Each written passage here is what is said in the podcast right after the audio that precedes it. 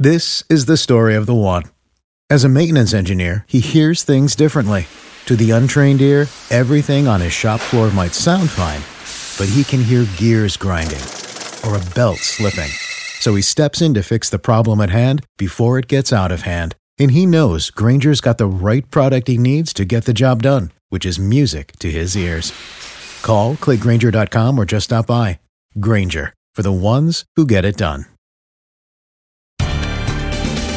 Bienvenidos al podcast de Buenos Días América, la revista radial más completa para los hispanos. Política, salud, economía, tendencia y deporte son algunos de nuestros temas. Bienvenidos.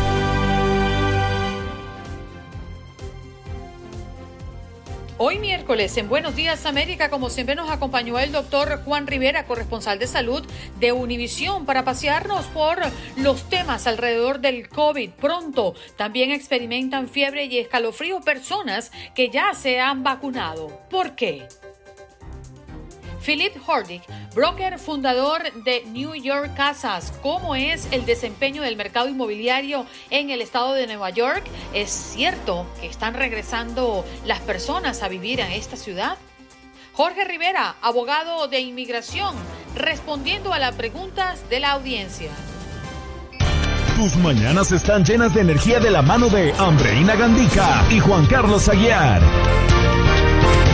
Aquí, en Buenos Días América, hacemos un recorrido por esos temas que son importantes para ti.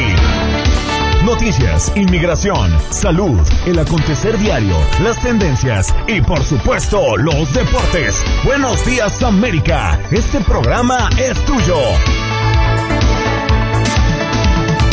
Hello, hello, buenos días América de costa a costa, iniciando nuestra tercera de hora de este día miércoles, ombliguito de la semana, miércoles 28 de abril del 2021. Siéntase usted bienvenido, porque es que este programa es suyo. Y durante las primeras dos horas usted ha llamado al 1833-867-2346, ha interactuado con nosotros con referencia a nuestro tema del día, pero también con ese asunto que usted le llama especial atención, pues siéntase también en la oportunidad de hacerlo durante estas dos últimas horas. Muy buenos días, Juan Carlos Aguiar, parcero, ¿cómo me lo tratan por allá?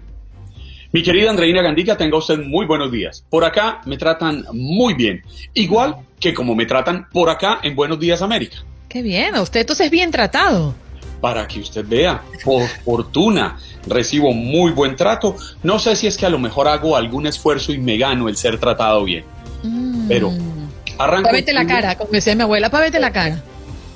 Arranco este día lleno de optimismo, lleno de energía, con la esperanza de que es un nuevo día y nos trae cosas positivas.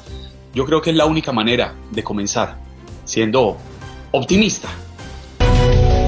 Tu salud no solo es tu prioridad, sino también la nuestra. sino también la nuestra. Buenos días América, con los expertos. Ya tenemos al doctor Juan con nosotros, Santo Remedio. ¿Cómo está, doctor? Buenos días, corresponsal de salud de Univisión. Hola, ¿cómo estás, Andreina? Bien, doctor, aquí pues em, intentando conseguir la explicación a temas como cómo se contagian las personas que ya están vacunadas, ¿no? Eh, y aclarar un poco cuál es la función de la vacuna entre nosotros.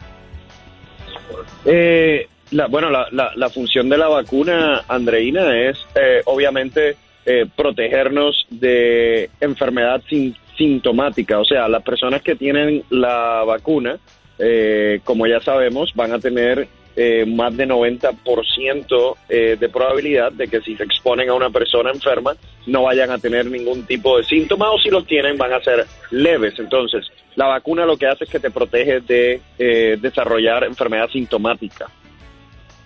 Es decir, doctor, una pregunta muy concreta. ¿Una persona es normal que se pueda enfermar habiendo sido vacunada? Eh, no, no, no, yo no diría que es normal, yo diría que es raro, porque eh, la probabilidad más alta es que la persona que esté expuesta, si está completamente vacunada, no se enferme. Mm, Pero, no se pero contagie, existen, lo- existen lo que se llaman, en inglés se llaman breakthrough cases. ¿Qué quiere decir eso? Que hay un porcentaje extremadamente bajo de personas que teniendo las vacunas, eh, las dos dosis eh, o la dosis completa de Johnson Johnson, todavía desarrollan síntomas leves, pero es un porcentaje extremadamente bajo. La mayoría de las personas no se van a enfermar. Doctor, las secuelas o cuánto podría estar eh, tomando tiempo en los cuerpos para que se vaya y podamos arrojar en negativo ante el COVID-19. ¿A qué me refiero? Número uno, a, esa, a esas secuelas. Las personas quedan eh, sin olfato, eh, no pueden saborear bien los alimentos por un prolongado tiempo. Y lo otro es que hay personas que dicen y aseguran que quedan con positivo por un mes. Eh, bueno, lo primero es, Andreina, no sabemos eh, por cuánto tiempo alguien puede tener una secuela. Hay personas que recobran el olfato, digamos, en cuestión de un mes. Hay personas que tres, cuatro, cinco meses todavía no, no lo han recobrado. Entonces, varía de persona a persona y de caso eh, a caso. Entonces, lo de las secuelas es sumamente importante porque está afectando la calidad de vida de, de las personas. Eso se está comenzando a entender eh, mucho más. Hay hospitales, por ejemplo, como el Mount Sinai en New York, en donde tienen eh, clínicas ya eh, que, están enfocadas en atender a pacientes que tienen secuelas de COVID. Entonces, esto va a ser el tema más importante, yo diría, para, para los próximos años, porque hay miles y miles de personas que han, han seguido sufriendo de algún tipo de problema. ¿Y la, cuál fue la segunda pregunta, Andreina? Me hiciste dos preguntas. ¿En cuánto tiempo puede quedar el virus en nuestro cuerpo? Ah, lo de la prueba. Mira, eh, realmente acuérdense que después de 10 días, si la persona está completamente asintomática, los centros de control de enfermedades no te sugieren que te hagas otra prueba porque el problema es que la prueba puede seguir dando positivo por un periodo largo de tiempo, pero no quiere decir que la persona está infectada o que pueda transmitir el virus. Es que la prueba está detectando partículas muertas del virus y eso puede ocurrir a veces por varios meses. Entonces, después que la persona se recupera y no tiene síntomas, no es necesario hacerse otra prueba. Doctor Juan, las nuevas normas eh, del CDC incluyen que una persona que ya ha recibido las dos dosis de la vacuna de Moderna o de Pfizer o la dosis única de Johnson Johnson en Estados Unidos, en zonas abiertas, ya no deben usar el tapabocas. Esto no caería en una contradicción entendiendo que en un porcentaje bajo podemos, quienes estamos vacunados, enfermarnos y podemos transmitir la enfermedad. No, mira, yo creo, Juan Carlos, que eh, esa recomendación está basada en lo que ya sabemos que la probabilidad de que alguien se infecte, número uno, al aire libre, vacunado o no vacunado, es eh, extremadamente baja. Y si a eso le añades que ya estás vacunado, eh, la probabilidad es sumamente baja. Acuérdense que todas estas recomendaciones están basadas en eh, beneficio versus riesgo, ¿no? Y, y sí hay un beneficio de nosotros ir poco a poco eh, regresando a la normalidad.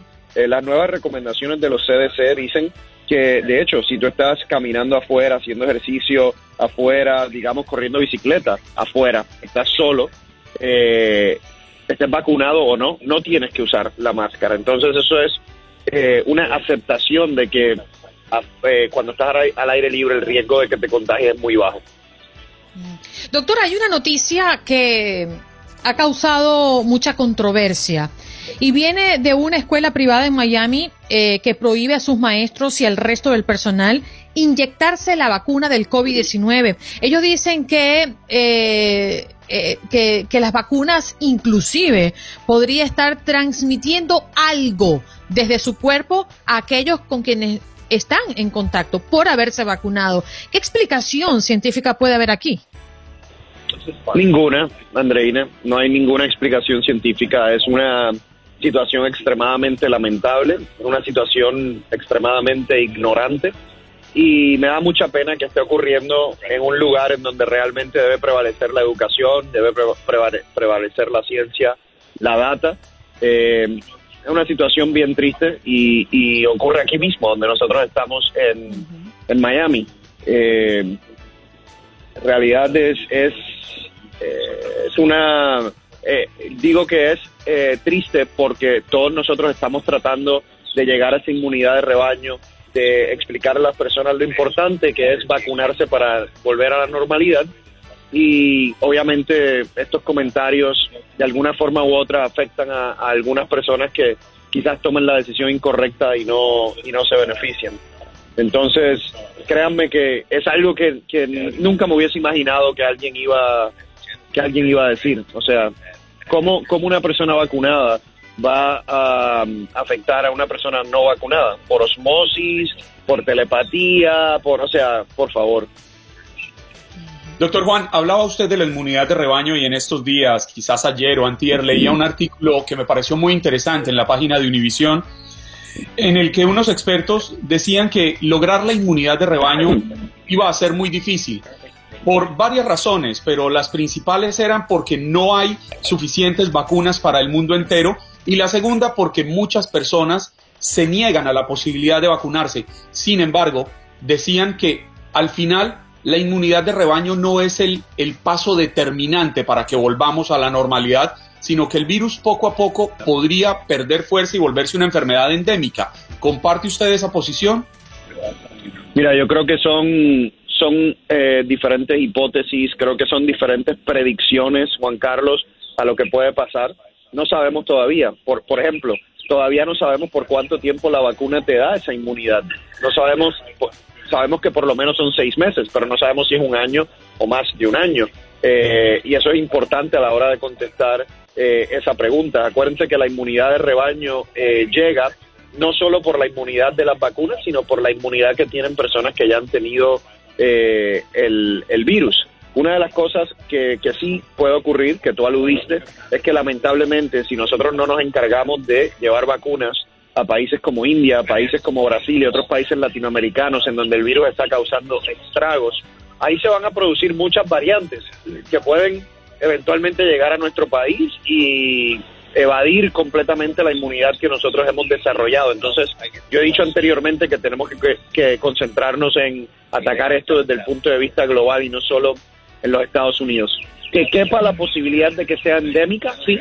Eh, si se producen suficientes variantes, eh, como para evadir esa inmunidad que estamos desarrollando, entonces sí se puede convertir en una enfermedad endémica, que quiere decir que va a estar con nosotros por mucho tiempo, como por ejemplo lo es la malaria en algunos, en algunos países. Pero son diferentes predicciones del futuro, eh, Juan Carlos. Eh, por ahora creo que nos tenemos que concentrar en vacunar lo más gente posible, en ayudar a esos países que necesitan ayuda para ver si le podemos ganar la carrera a las variantes y yo tengo unas ganas de bajar grasa mm. abdominal como usted no sabe, doctor. Por eso estoy aquí entrando a misantoremedio.com a ver si por fin me lo adquiero. Así es, vayan esas personas que quieren eh, seguir una, una, dieta para bajar la grasa abdominal, ahí la tienen en misantoremedio.com, es completamente, completamente gratis. Así que por favor no se pierdan esa oportunidad. Eh, es como si tuviesen un cardiólogo y un nutricionista completamente gratis. Así que vayan a misantoremedio.com y obviamente además de, de la dieta pueden conseguir todo tipo de producto natural para prevención de enfermedades.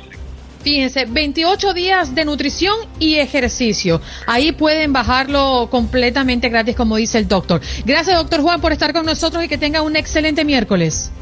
Igual, un abrazo, chicos. Bye bye. Doctor Juan Rivera con nosotros. Él es el corresponsal de salud de Univisión, lo recuerdan, ¿verdad? El que aparece allí en jefe, El corresponsal jefe, ¿no? Ah, jefe. Oh my God. Pausa. Regresamos. En Buenos Días América. Buenos Días América. Tu opinión importa. Nuestras redes sociales. Facebook. Buenos Días AM. Tu opinión importa. Instagram. Buenos Días América AM. Buenos Días América AM. Tu opinión importa. Día 98 de Joe Biden en la presidencia. ¿Cómo va su agenda? El presidente firmó una orden ejecutiva para aumentar el salario mínimo para los contratistas del gobierno federal a 15 dólares por hora. Una buena noticia para cientos de miles de trabajadores. Los funcionarios del gobierno de Biden dijeron esperar que el incremento salarial se refleje en una mayor productividad de los trabajadores, compensando cualquier costo adicional para los contribuyentes. En otras informaciones, bueno, el presidente anunció que nominará a la alguacil del condado de Harris, Ed González, para que se desempeñe como director del Servicio de Inmigración y Control de Aduanas de Estados Unidos. Día 98 de Joe Biden en la presidencia. ¿Cómo va su agenda?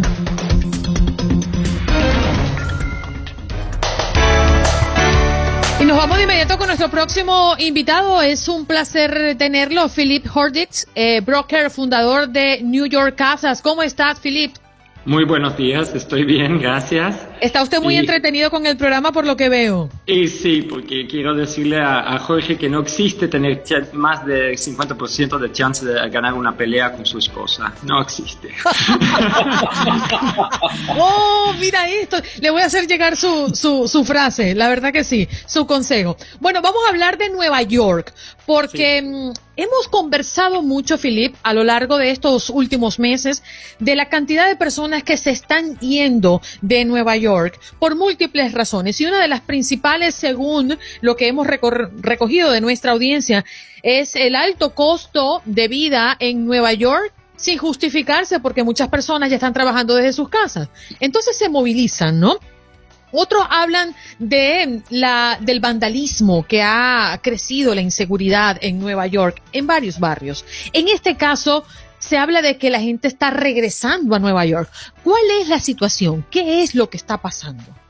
Bueno, yo vivo en la isla, en, en Tribeca, en, en la parte downtown de, la, de Manhattan, y, y hay una gran diferencia entre Midtown y Downtown, o, o- Upper West Side, Upper East Side.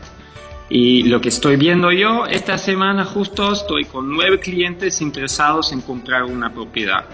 De México, de Colombia, de Brasil, de, Argentina y locales también. Mis hijos acá asisten a la escuela, entonces también asistimos a, gente local. Y, la verdad, el lunes no, casi no conseguía una mesa en un restaurante que, se llama Orion, que es muy popular, y eh, la última mesa era a las 5.45 y cuando salí de la, de la cena a las, a las casi 9, lleno, repleto el restaurante. Repleto, un lunes. No había lugar ni, ni adentro ni afuera. Entonces aquí, por, por- por la vacuna y todo, y, y la mayoría ya se vacunó la primera vez o, o dos veces, la gente está queriendo volver a la, a la normalidad mucho. ¿Y, la ¿Y por qué crees que la gente quiere volver o está volviendo, de hecho?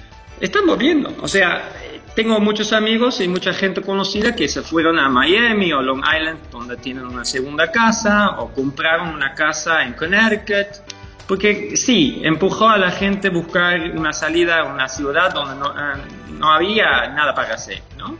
Pero ya, cuando vuelve la, la ciudad con esta fuerza, la gente busca eh, energía, busca eh, disfrutarse y, y- y- y- la, la parte social, ¿no? Que extrañamos todos el año pasado. Philip, hace seis meses, Sí. alrededor de seis meses, muchos aseguraban o creían que Nueva York estaba perdiendo su fuerza, Ujú. estaba yendo a, a- a- a- desaparecer como esa capital del mundo que a tantos nos ha enamorado.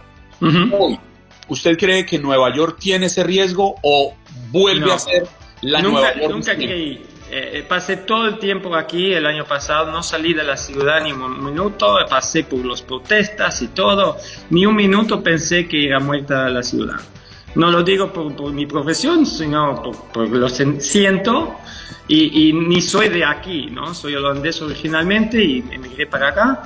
Y, y- y realmente es, mi ciudad, es donde, donde todo el mundo eh, se junta y, conviene y, no hay otro lugar. Y, creo que con, con el golpe fuerte que, que, dio esa crisis a, la parte eh, cultural, ¿no? Eh, las ciudades pequeñas van a tener un gran problema de reinventar o relevantar eh, la parte cultural y es donde New York va a explotar. O sea, New York ya se decidió, vamos a volver todo cultural lo antes posible. Ya están haciendo eh, un ballet en el Guggenheim, eh, este tipo de cosas, fiestas privadas, este tipo de cosas ya están, están pasando. Philip, ¿las propiedades en Nueva York han incrementado su precio o por el contrario han disminuido? hablemos antes y antes de pandemia y en este momento. Sí, o sea, el, cima del, mercado era en 2016, 2017 más o menos, finales de 2016. Ahí bajó un 15-20% hasta que llegó la COVID. COVID, más que nada, hizo, hizo una parada, no hizo un, movimiento de precios, sino una parada. No, no, no, no se movía el mercado. Y lo que estoy viendo ahora que los precios son casi lo mismo que antes de la crisis. O sea, el, golpe en los precios, la gente decidió no vender en vez de tomar una, una, pérdida. y ahora que, volvió toda la demanda, no, no, puedo conseguir citas para mis clientes, ya que se vendió o no hay lugar. Hay ocho personas viendo el mismo inmueble. Sabe, Philip, que hay un tema que yo he tocado varias veces en nuestras reuniones editoriales y es que siento que tarde o temprano las empresas van a volver a trabajar en sus oficinas, pero por un fenómeno que además simplemente a mí se me ocurre, pero no tengo ningún sustento. Yo creo que si las empresas no vuelven a sus oficinas, van a permitir que la finca raíz donde están sus, sus, sus sedes, sus edificios, sus oficinas, bajen de precio y van a perder millones y millones de dólares, porque me pregunto, ¿qué va a pasar con los restaurantes que están alrededor de esas grandes compañías? ¿Qué va a pasar con los centros de diversión? ¿Qué va a pasar con los parqueaderos si las personas no vuelven a sus lugares naturales de trabajo? Es una, es un buen análisis. Creo que es parte de la decisión y también si tu competidor principal decide volver a la oficina, te vas a preguntar si no lo tenés que hacer también, ¿no? Porque la productividad no es la misma en casa que en la oficina. La creatividad entre personas no es la misma en, en, en, casa, ¿sí? o por Zoom. No, no, no, no creo mucho en una creatividad por Zoom, pensando en solucionar temas, ¿no? Pero la gente en Nueva York está regresando a las oficinas. De, de aquí a poco, sí, o sea... ¿Sí? Eh, no, tu cara me dice como que no mucho. Sí, y, y, al mismo tiempo tenemos que admitir que es probable que no vuelven cinco días, ¿no? Que, que, tienen una, un, un, fenómeno que es más europeo de, ah, voy a trabajar desde casa un día por semana, que abre también la posibilidad de, menor viaje, de menor estrés, de commute, ¿no?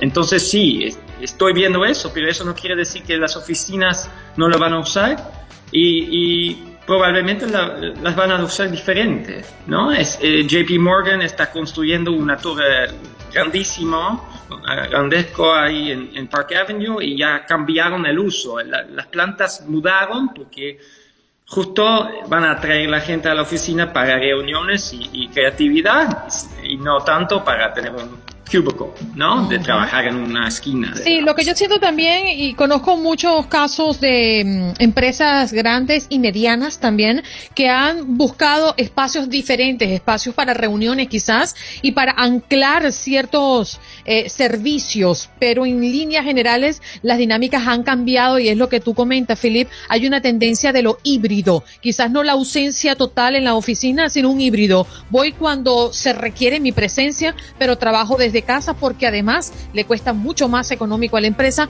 mantener ese trabajador en casa ciertos días de la semana. Agradecemos eh, tu compañía, Philip, y que nos hayas aclarado que en Nueva York la gente está regresando, ¿eh? No es que la gente abandona y se va y no regresa. Un abrazo. Un abrazo, gracias. Gracias, gracias. Philip Hordick, él es broker, eh, fundador de New York Casas. This is the story of the one. As head of maintenance at a concert hall, he knows the show must always go on. That's why he works behind the scenes, ensuring every light is working, the HVAC is humming, and his facility shines. With Granger's supplies and solutions for every challenge he faces, plus 24 7 customer support, his venue never misses a beat. Call quickgranger.com or just stop by. Granger, for the ones who get it done. Hoy es miércoles de inmigración, como ya ustedes lo saben. El abogado Jorge Rivera está con nosotros. Abogado, muy buenos días. ¿Cómo se encuentra? Muy bien, aquí feliz de estar con ustedes, con mucho de qué hablar, muchas noticias el día de hoy, Andreina y Juan Carlos, encantado, como siempre. Abogado, si es posible, pégese un poquito más el micrófono a su boca para escucharlo con mucha más claridad. Si quiere, se lo puede subir. Exactamente. Abogado, tenemos un tema sobre la mesa y tiene que ver con cargas públicas. Y es que mm, definitivamente era un, una decisión que se estaba esperando, pero parece que se detiene la aplicación de la regla eh, final de carga pública a todos los solicitantes. ¿Qué significa esto? Sí, mira, lo que pasó es que estaban tratando eh, de regresar a la regla pública del presidente Donald Trump que el presidente Joe Biden y su administración cancelaron y ahorita están operando bajo las reglas viejas, pero 14 estados apelaron hasta la Corte Suprema y le estaban pidiendo que se regresara a las reglas eh, del presidente eh, Trump y lo rechazaron. Así que por el momento continuamos con las reglas buenas, las reglas antiguas, que es mucho más fácil calificar para la residencia. Le escribe Liliana Patricia Pinzón, buenos días, abogado guapo. Gracias, gracias, ya me, ya me, están animando. Óigame, Jorge, Básicamente, ¿qué significaba esta carga? ¿Qué era lo que estaban sancionando y que ahora revierte la Corte Suprema? Mira, bajo la administración de Trump eh, impusieron estas nuevas reglas de carga pública que prácticamente estaban iban a descalificar a las personas de escasos recursos porque les pedían un nuevo formulario, la I-944, y les preguntaban la vida y milagro de sus finanzas para ver qué tan necesitados eran y ponían todo en la balanza y prácticamente si tú eras una persona de escasos recursos, que no tenía educación, que no tenía propiedades, que no tenía ahorros, entonces te catalogaban como una persona eh, que iba a ser una carga pública o propenso a pedir ayuda del gobierno en el futuro y por eso te descalificaban. Ahora regresaron a la regla anterior, más fácil. El haber aplicado quizás a los subsidios de desempleo en algún momento o haber aplicado a un seguro médico que le favoreciera económicamente a esta familia, hubiera podido en aquel entonces ir en contra de, del peticionario. Sí, específicamente, eh, cualquier ayuda que tú recibías del gobierno, bajo estas nuevas reglas de Donald Trump de carga pública, si tú recibías food stamps, si tú recibías ayuda de plan 8 para la vivienda, Medicare, Medicaid, lo que tú recibieras, aunque fuera ayuda indirecta, te descalificaba. Pero con las reglas viejas, antiguas, que son las que tenemos ahora más fáciles, no te descalifica la ayuda indirecta, food stamps no te descalifican, plan 8 no te descalifican, Medicaid no te descalifica. Lo único que te descalifica son cheques o el, el, equivalente de cash, o sea, el welfare, el SSI del gobierno. Eso sí te descalifica bajo las leyes actuales. Queremos recordarle a la audiencia que pueden hacer sus preguntas a través de nuestro número en cabina, nuestra línea telefónica, que es el 1-833-867-2346. Si tienen pregunta para el abogado Jorge Rivera, experto en inmigración, hágala a través de nuestra línea telefónica. Marquen ahora el 1-833-867-2346 y si usted está viendo esta transmisión a través de nuestro Facebook Live, puede hacer sus preguntas a través del chat y nosotros lo leeremos por usted. Eh, abogado, el presidente Biden anunció su intención de nominar al alguacil del condado de Harris, Ed González, un crítico de las políticas de inmigración de la administración de Donald Trump para que se desempeñe como director del Servicio de Inmigración y Control de Aduanas de este país. ¿Qué beneficio podría traer em, el tener a, una persona como él, eh, ya teniendo referencia de lo que ha sido duro crítico de las políticas de inmigración de la administración de Trump en ese cargo? Mira, lo que están tratando de hacer es cambiar la cultura, Andreina, de, inmigración, porque bajo eh, el presidente Trump la cultura era tratar de rechazar, negar la mayor cantidad de casos, entonces poner esa pared invisible eh, que al cual se había referido, pero ahora quieren derribar esa pared y ser más eh, flexibles con los inmigrantes. Por ejemplo, si a ti te falta una prueba, bajo la administración anterior, de una sola vez te negaban el caso. Pero ahora, con la administración de, de, Joe Biden y con estos cambios que quieren hacer, la idea es, mira, si te hace falta algo, pídeselo al inmigrante. Dale la oportunidad para someter, dale la oportunidad. Trata de ayudar en vez de eh, estorbar o de, de bloquear. O es un cambio de cultura dentro de inmigración. Que básicamente lo que hace es traerle tranquilidad a nuestra gente. Porque mientras estén tranquilos, mejor pueden vivir, mejor calidad de vida tienen sin tener que tener una mirada encima eh, como si los estuvieran persiguiendo, interrogándolos todo el tiempo. Sí, mira, es la diferencia entre una política anti-inmigrante y pro-inmigrante. Bajo Trump era reducir la inmigración al máximo. Eh, ahora con el presidente Joe Biden lo que quieren es aumentar la inmigración. Entonces ahora están a favor, antes estaban en contra. Entonces ahora hay que aprovechar. Está más fácil que nunca, especialmente ahora que han quitado lo de la carga pública, aplicar para la residencia. Esta es una gran oportunidad para nuestra gente. Abogado, tenemos pregunta. Miguel Agudín dice, mi hermano recibió su mm, permiso de trabajo, pero si lo presenta en su actual trabajo de 20 años, lo despiden. ¿Qué pasa si no lo presenta y sigue trabajando como hasta ahora? Recibir su residencia. Gracias. Mira, ¿qué pasa? Eh, eh, actualmente ICE eh, no te va a, detener ni deportar por estar trabajando sin permiso de trabajo. Están deteniendo y deportando a las personas que son criminales con delitos graves, los recién llegados y los que son terroristas o espías. Así que en estos momentos yo diría que si está trabajando sin permiso de trabajo no hay un alto riesgo. El riesgo más grande es que el empleador lo despide si no tiene el permiso de trabajo. Hay una pregunta de Juana Almeida Luza. Ella nos escribe, bueno, nuevamente yo molesto, pero es que ya no sé qué hacer. Me llegó mi cita para la ciudadanía en marzo del año pasado. Por la pandemia me cancelaron pero hasta ahora nada.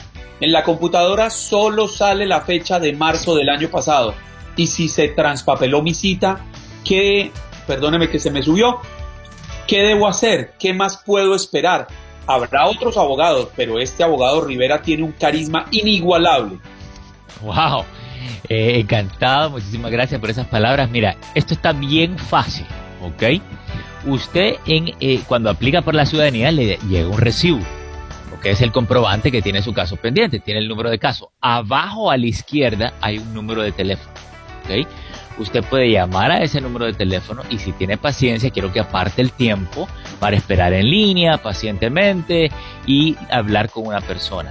Cuando hable con esa persona, ya le pregunta si todavía está vigente, eh, qué es lo que ha pasado. La otra manera es entrar online, ¿ok? En el sitio de inmigración y ahí pone su número de caso y le va a decir si está pendiente, le va a decir que está bien. Si se traspapeló, falló la cita, hay algún problema, ahí se lo va a indicar. Si quiere estar segura, haga las dos cosas y vamos a verificar. Y si sigue con sus dudas, ya nosotros le podemos ayudar. Ángelo Bufo pregunta que cuánto tarda en aprobarse un TPS para los venezolanos. Mira, el TPS está eh, en aproximadamente de 6 a 12 meses, ¿ok? Así que si aplican ya, eh, antes de final de año, deben de tener su permiso de trabajo. Pastores Gómez quiere saber. Buenos días, abogado, bendiciones. ¿Los deportados pueden recibir el retiro del Seguro Social? Eh, no, para recibir el retiro del Seguro Social, y yo no soy abogado del Seguro Social, mi entendimiento es que eh, tú tienes que haber, pues, ser residente, estar legal o algo por el estilo. O sea, tienes que tener tus papeles en los Estados Unidos, haberte legalizado generalmente la persona que no se ha legalizado, si estás indocumentado, eh, por lo tanto, después de una deportación quedas indocumentado, ya no te van a dar tu beneficio. Pero sí, si quieren confirmar, hablen con un abogado especialista de Seguro Social. Martín, se nos acaba el tiempo, pero haz tu pregunta, adelante. Sí, buenos días. Este, de, lo, de un DUI, ¿hay, ¿hay problemas para hacerse residente? Ya se pagó todo y no te van a descalificar por un solo DUI. Adelante, obviamente te recomiendo que apliques eh, con abogado, con mucho gusto te podemos ayudar. Se convierte en un problema cuando ya son eh, tres, cuatro DUIs. Hay algo que se llama un habitual drunkard. Por discreción te pueden negar. Habitual drunkard es un borracho empedernido.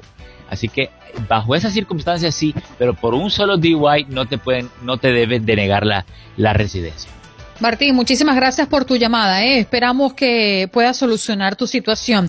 Por otra parte, Jerónimo pregunta, tengo DACA y mi abuelita quiere conocer a su nieta. ¿Cree pueda pasar y qué tiempo se lleva el papeleo? Gracias y buen día. Ok, sí, no, definitivamente. Si tiene el DACA eh, y quiere viajar, puede pedir el permiso de viaje. Se lo súper recomiendo a todos los Dreamers porque le da una entrada legal que le hace más fácil eh, obtener la residencia en el futuro. Así que adelante con ese permiso de viaje para que pueda salir, visitar a la abuelita, conocer a que conozca a su nieto y, tener una familia feliz, claro que sí. Gracias a que Juana también escribe su mensaje y le pide que por favor deje su número de teléfono aquí, eh, abogado. Eh, sí, mira, para ayuda con inmigración pueden llamar al 888-578-2276, pero no lo canté. 888-578-2276. Abogado, quédese con nosotros un ratito nada más en este Facebook Live porque hay otras preguntas por allí. Y usted recuerde, si está en sintonía de Buenos Días América, no se aparte. Gracias por acompañarnos en nuestro podcast. Buenos días América. Y recuerda que también puedes seguirnos en nuestras redes sociales. Buenos días AM en Facebook y en Instagram. Arroba Buenos días América. AM. Nos escuchamos en la próxima. This is the story of the one. As a maintenance engineer, he hears things differently. To the untrained ear, everything on his shop floor might sound fine, but he can hear gears grinding or a belt slipping. So he steps in to fix the problem at hand before it gets out of hand. And he knows Granger's got the right product he needs to get the job done, which is music to his ears. Call, clickgranger.com, or just stop by. Granger, for the ones who get it done.